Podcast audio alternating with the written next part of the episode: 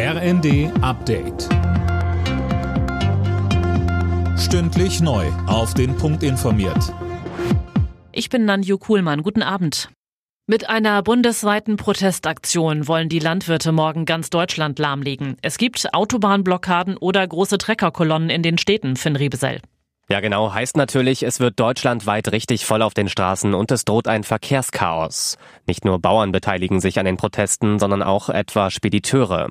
Es geht um die geplanten und teilweise auch schon wieder zurückgenommenen Kürzungen der Ampelregierung im Agrarbereich. Zuletzt hatte es deutliche Kritik gegen die Proteste gegeben. Finanzminister Lindner stufte sie als unverhältnismäßig ein. Andere Politiker warnten vor einer Unterwanderung durch Extremisten.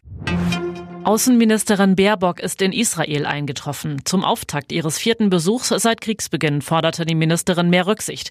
Israel habe das Recht und die Pflicht, sich gegen Terror zu verteidigen, müsse bei seinem militärischen Vorgehen aber Zivilisten viel besser schützen, sagte sie.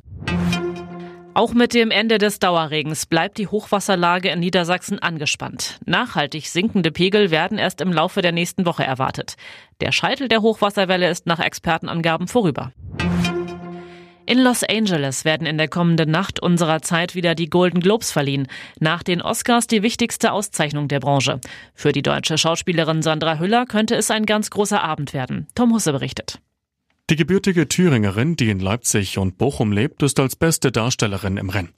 Auch ihre Filme Anatomie eines Falls und The Zone of Interest sind nominiert. Mit den meisten Nominierungen insgesamt sind die beiden Blockbuster Barbie und Oppenheimer die großen Favoriten bei den diesjährigen Golden Globes. Außerdem die TV-Serie Succession. Preise werden in 27 Kategorien vergeben. Alle Nachrichten auf rnd.de